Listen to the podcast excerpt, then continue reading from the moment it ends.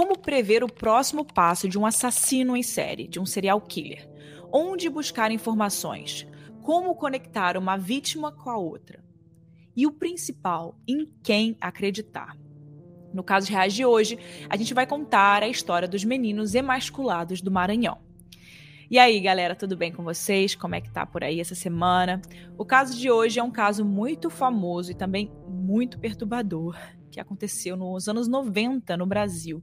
E vocês me pedem muito casos brasileiros, e o de hoje, além de ser muito pedido, é também um caso brasileiro como vocês gostam. Então, não deixa aí de compartilhar e de sempre né, engajar aqui para poder trazer cada vez mais casos brasileiros. Mas antes da gente começar o caso de hoje, essa história de hoje, eu quero conversar sobre uma coisa muito importante com você. E para falar desse assunto, eu vou ler um relato que eu encontrei na internet muito interessante, que eu vou deixar o link na descrição. E esse relato é sobre um golpe. Então eu vou ler agora para vocês. Abre aspas. Ontem, lá no trabalho, a minha colega recebeu um Pix de 250 reais. E logo depois ela recebeu um WhatsApp de uma pessoa desesperada, falando que tinha feito um Pix errado e que tinha caído na conta dela. Se ela podia devolver esse dinheiro com urgência, porque alguém estava esperando esse dinheiro.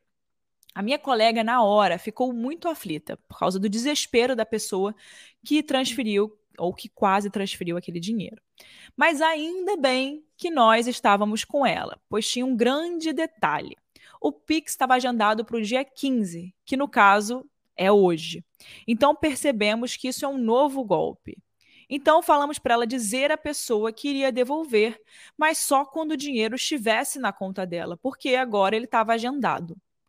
E adivinhem só, né? Pois é, o dinheiro não entrou e a pessoa bloqueou ela. Fecha aspas. Enfim, li aí esse relato para vocês, porque esse é o recado que eu quero trazer para vocês hoje, que é um recado de amiga. Cuidado, muito cuidado com as informações que você compartilha na internet. E muito mais do que isso, com quem você compartilha. Hoje em dia, milhares de pessoas estão caindo no golpe da transferência bancária, enviando dinheiro para pessoas que se passam por amigos, familiares e até pessoas desconhecidas, como foi esse relato que eu contei para vocês. E não pensem que é só com pessoas mais velhas, não, tá? Nós, os mais jovens, também estamos sujeitos a esses tipos de golpes. Às vezes a gente pode estar mais desatento, não prestar atenção, ou até cair em um golpe muito convincente, porque eles estão cada vez né, piores. Mas quer saber de uma notícia boa? O Itaú quer você seguro de todos os lados e por isso tem um time dedicado que respira segurança 24 horas por dia. E não só isso, eles estudam o discurso, as pegadinhas, as estratégias dos golpistas. Com o movimento Juntos, somos protegidos em dobro. O Itaú está do nosso lado contra os golpes e fraudes e ensina os seus clientes a reconhecer os sinais de perigo. Isso é incrível, né, gente? Então acessa aí o link na descrição que eu coloquei para vocês, na descrição desse episódio, para você conseguir identificar esses perigos desses golpes e saiba mais sobre o movimento Juntos. Enfim, eu queria apenas deixar esse alerta para vocês hoje e um recado muito importante também, né? Antes da gente começar esse episódio. Agora a gente pode aí ir para o episódio da semana e vamos chamar a vinheta.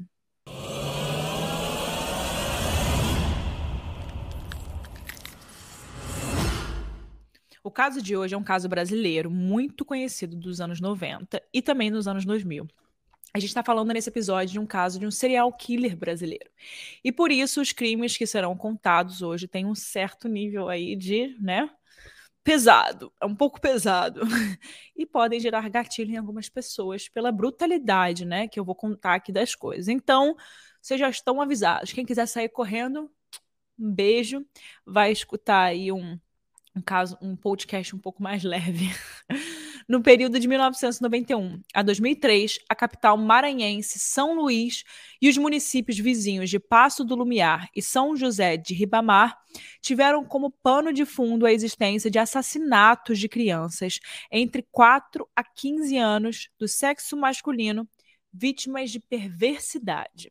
42 crianças depois, e alguns anos e estudos, análises profissionais de muita gente envolvida foram mais do que suficiente para fazer uma nova análise sobre o perfil social e econômico desses meninos. Eles faziam parte de famílias com perfis sociais de baixa renda. E grande parte das vezes essas famílias ficam aí, né, é, com muita vulnerabilidade, né? Elas são famílias mais vulneráveis.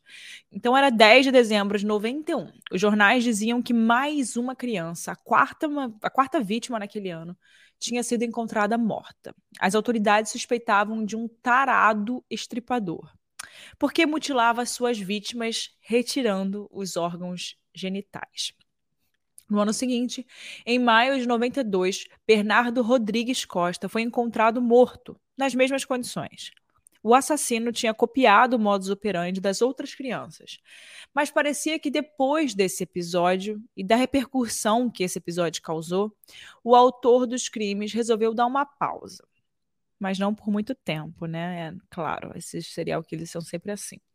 Em 94, dois anos depois, os crimes voltaram a acontecer. Algumas das crianças sequer eram encontradas, né, os corpos a sorte passava a ser quando seus restos mortais eram achados. Assim, as famílias conseguiam, pelo menos, ter algo para se despedir e para saber que aquela criança foi de fato morta, né? E que de fato não estava aí sendo procurada ainda. Enquanto isso acontecia, algumas pessoas eram denunciadas, presas, soltas, condenadas, absolvidas e assim por diante não tinha certeza alguma do que estava acontecendo, nem de quem é que estava por trás de tantos crimes. Os investigadores acabaram voltando atrás na hipótese de ser apenas um autor e passaram a crer que cada crime tinha uma pessoa diferente por trás de tudo. Isso fazia mais lógica né, na mentalidade deles daquela época. E depois de tantas vítimas e nenhuma resposta que pudesse explicar o que estava acontecendo ou quem que estava fazendo tudo isso, o Centro de Defesa dos Direitos da Criança e do Adolescente realizou duas denúncias contra o Estado brasileiro diante da Comissão Interamericana de Direitos Humanos da OEA.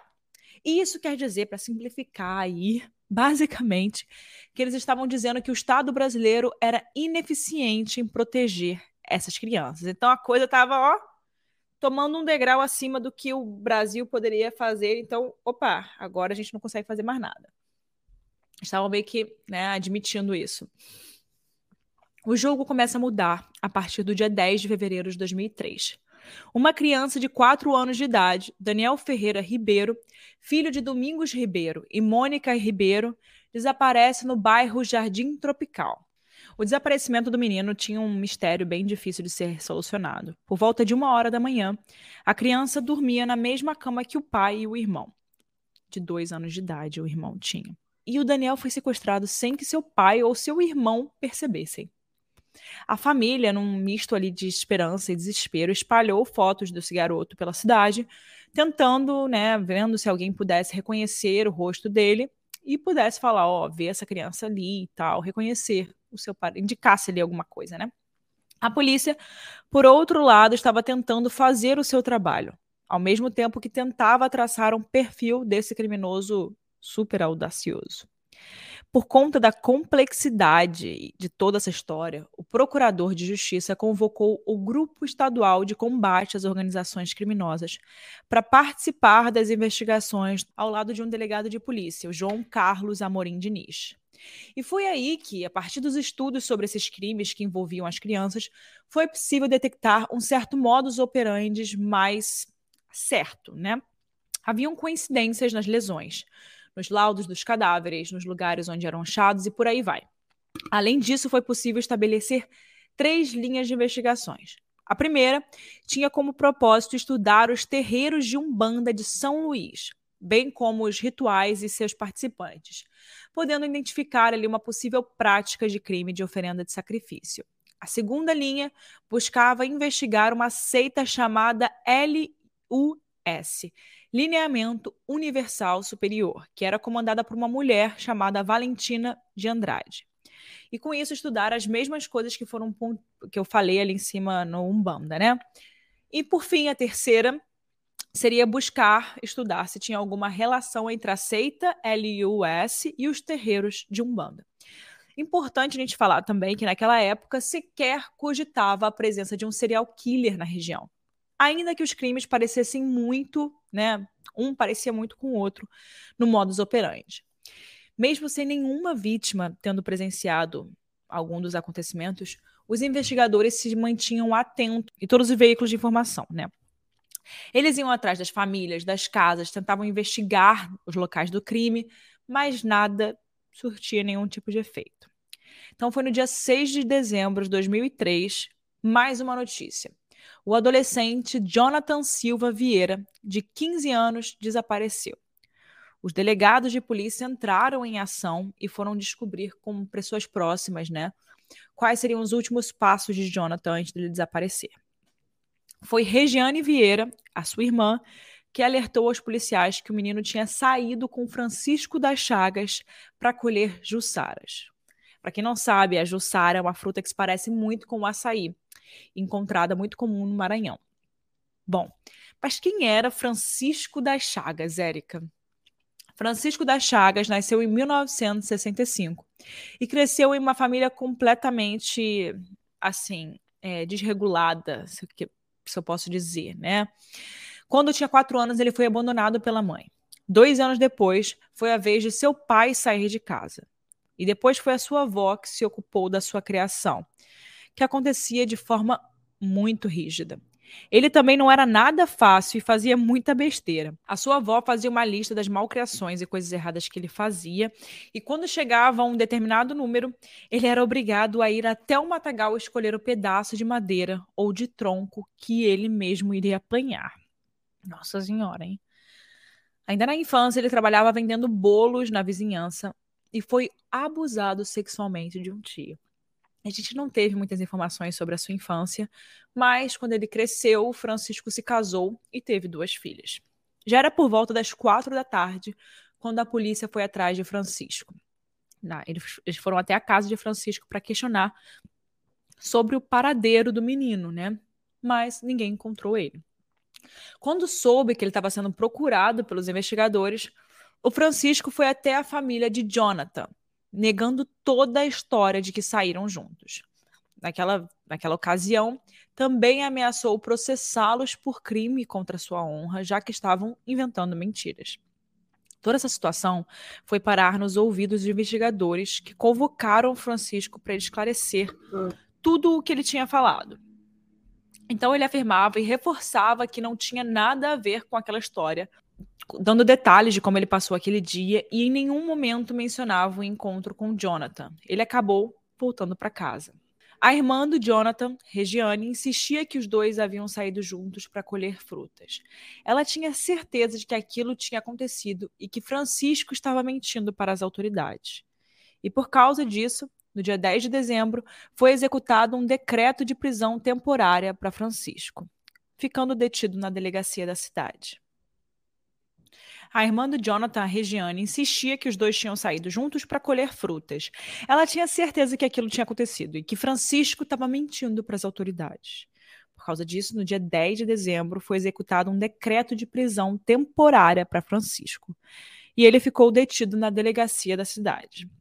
No seu depoimento, Chagas contou que tinha morado em Altamira, no Pará, durante a maior parte da sua vida. E, coincidentemente, ele estava na cidade de Altamira na época em que também ocorreram emasculações e mortes de crianças e adolescentes do sexo masculino, assim como na cidade de Santana, onde estava atualmente. Chagas também era namorado da tia de Daniel Ribeiro, a criança que estava desaparecida na cidade. Isso, claro, acabou gerando interesse né, maior sobre Chagas, que passou a investi ser investigado com mais detalhes pelos policiais. No dia 16 de janeiro de 2004, enquanto caçava nas matas do povoado de Santana, um homem encontrou os restos mortais, basicamente eram ossos de uma pessoa, e na mesma hora ligou para a polícia. Ao lado desses ossos, ele encontrou as roupas do que parecia ser um menino. E para a polícia, não tinham dúvidas, né? Era o Jonathan. Não precisava nem fazer o teste de DNA. As lesões ósseas por traumas na infância fizeram com que o corpo de Jonathan fosse identificado. Naquele mesmo dia, o Chagas foi denunciado por homicídio e ocultação de cadáver, mas ele continuava negando a sua participação no crime. As pessoas dentro da polícia que estavam encarregadas de investigar a vida de Chagas descobriram a sua presença nesses locais a sua área de trabalho, os terrenos invadidos, os lugares onde ele morou e os locais da morte.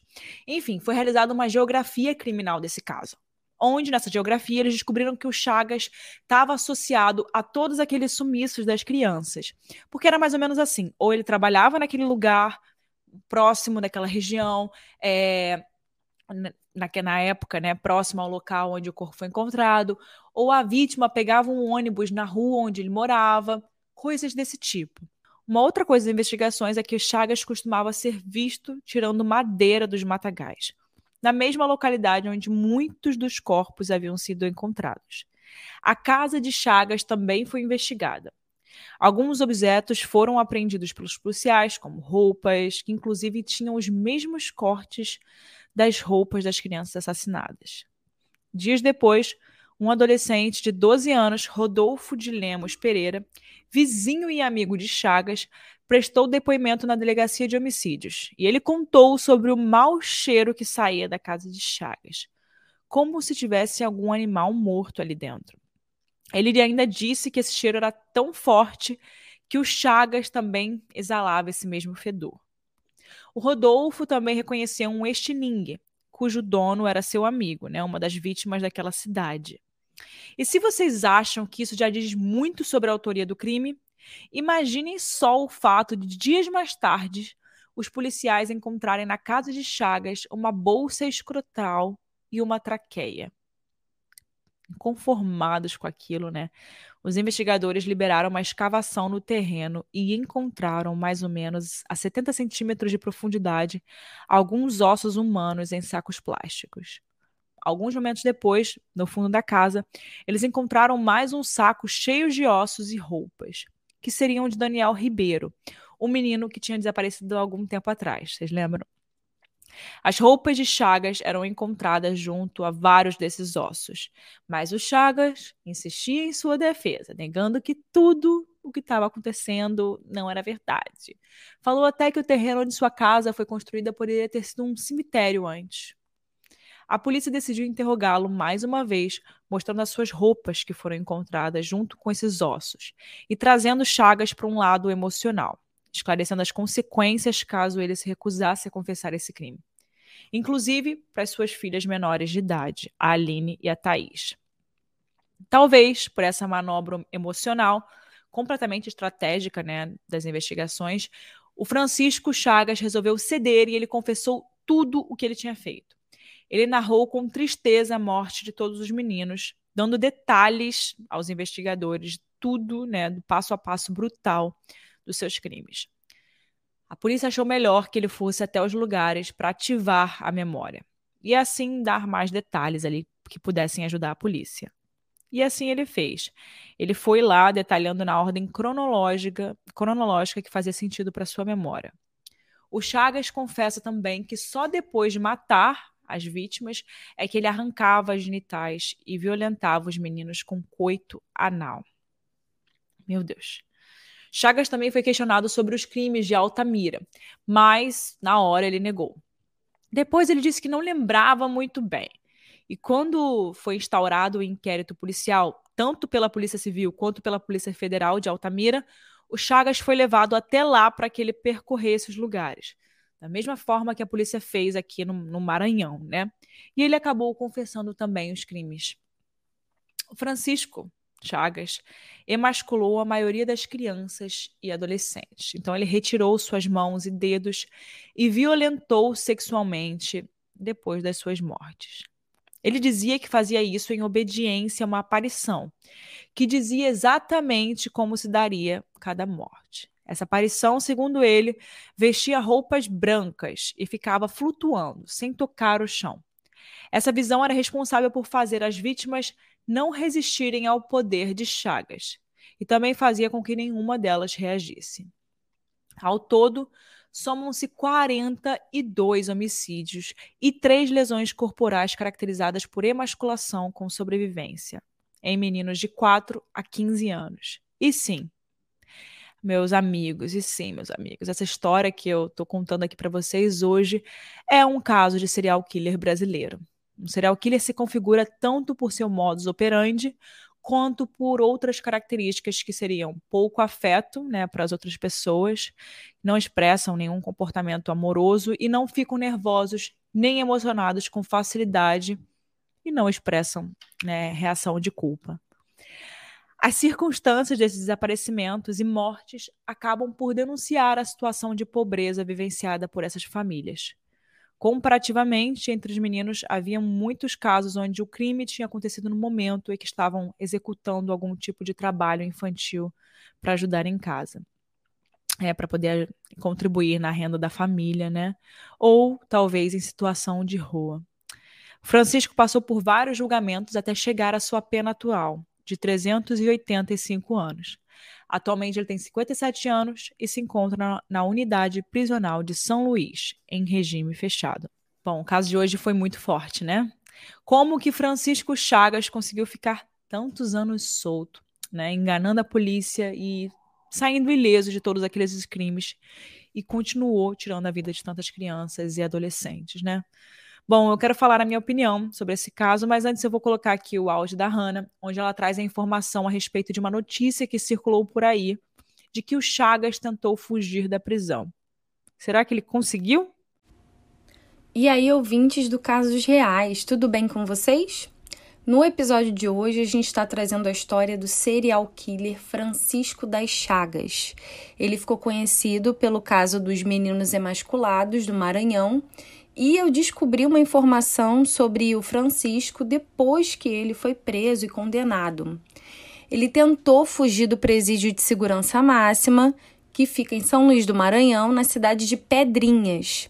Isso aconteceu por volta dos anos 2010, 2012, mais ou menos, e aparentemente ele teria feito um buraco aproveitando o ralo de um dos banheiros da cela do pavilhão especial que ele ficava, da penitenciária, só que a fuga dele foi completamente frustrada por conta de um interno que viu o que ele estava fazendo e discretamente avisou os agentes penitenciários o que estava acontecendo ali. Ou seja, deu tudo errado para o Francisco e ele não conseguiu concluir a sua missão de fuga. Enfim, se você chegou até aqui, tira um print aí da sua tela e marca a gente nos stories lá no meu Instagram, arroba com K, Mirandas, com S no final. E vamos aí mandar para todo mundo, vamos compartilhar. Se você chegou até aqui, não se esqueça de avaliar a gente, isso é muito importante. Enfim, vocês sabem que eu tenho que dar minha opinião agora. É... Gente, como é que eu vou dar minha opinião nisso? Como é que eu dou minha opinião nisso, né? Minha opinião é que realmente eles foram muito certos ali quando eles chamaram uma equipe melhor, né, uma equipe acima daquela equipe que estava trabalhando na investigação, porque a gente tem que realmente assumir quando, enfim, aquela cidade ou aquela equipe não tem os recursos ou não conseguiu é, solucionar um caso. Então, acho isso muito importante, porque isso faz com que as coisas entrem em controle, né? Você está controlando uma situação. Realmente estava saindo de controle. Ele estava matando, matando, matando sem freio. E ele ia continuar fazendo. É, é, muito doido isso. Então, eu realmente acho muito importante no trabalho da polícia, né, perceber quando você não tem mais recursos ou quando você não consegue, né, fazer algo e tentar pedir ajuda, né, acima de você. Enfim, quero saber a opinião de vocês também com essa parte. Ó, e muitas pessoas podem não saber o que, que significa emasculação. Então, eu trouxe aqui para vocês a definição de emasculação, tá? Emasculação é o ato de extirpação, de tirar a genitália externa masculina, né? É o, o piu-piu e o escroto, né? Com seu conteúdo, testículos, enfim, a gente vai tirar ali a parte de baixo do homem. É, enfim, a, a pessoa perde a capacidade de reproduzir, enfim. E a emasculação humana ela foi usada ali na antiguidade, no processo de guerra, porque eles faziam isso com prisioneiros que sofriam esse tipo de mutilação, né, como uma forma de castigo, né. Enfim, isso foi considerado um crime de guerra. É, muitas pessoas, às vezes, às vezes, a gente acha que as pessoas sabem o que significa, e é bom a gente trazer porque nem todo mundo sabe o que significa, né? Mas enfim, gente, não tenho opinião para dar esse caso. É um caso que, infelizmente, tirou muitas vidas antes que ele fosse, né, de fato, parado. Eu, muito mais do que ele ficar preso, a questão não é nem ele só ser preso, é parar uma pessoa dessa, né? Antes que ela cometa, tire mais vidas de mais crianças. E não foi esse caso, né? Ele ficou muito tempo solto, ele conseguiu tirar a vida de muitas crianças. Mas, graças a Deus, ele tá aí nas jaulas e não vai sair de lá, vai ficar ali 300 anos, graças a Deus, uma pena de morte, sem ser pena de morte, né? É, é uma life in prison, né? Ele realmente não vai conseguir sair da prisão, não tem como ele sair da prisão. E ainda bem, né? Ainda bem que ele tá lá preso e que não vai tentar fugir da prisão. Então é isso. Vejo vocês no próximo episódio. Até semana que vem.